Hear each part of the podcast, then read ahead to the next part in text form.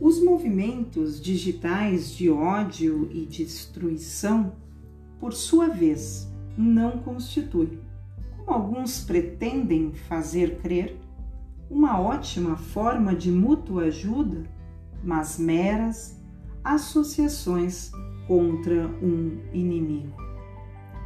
Além disso, os meios de comunicação digitais podem expor ao risco de dependência, isolamento e perda progressiva de contato com a realidade concreta, dificultando o desenvolvimento de relações interpessoais autênticas.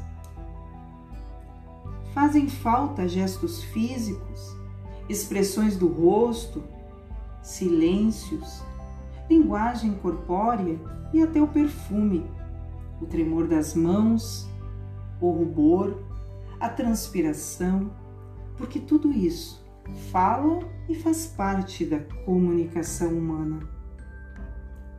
As relações digitais, que dispensam o empenho de cultivar uma amizade, uma reciprocidade estável e até um consenso que amadurece com o tempo, tem aparência de sociabilidade, mas não constrói verdadeiramente um nós.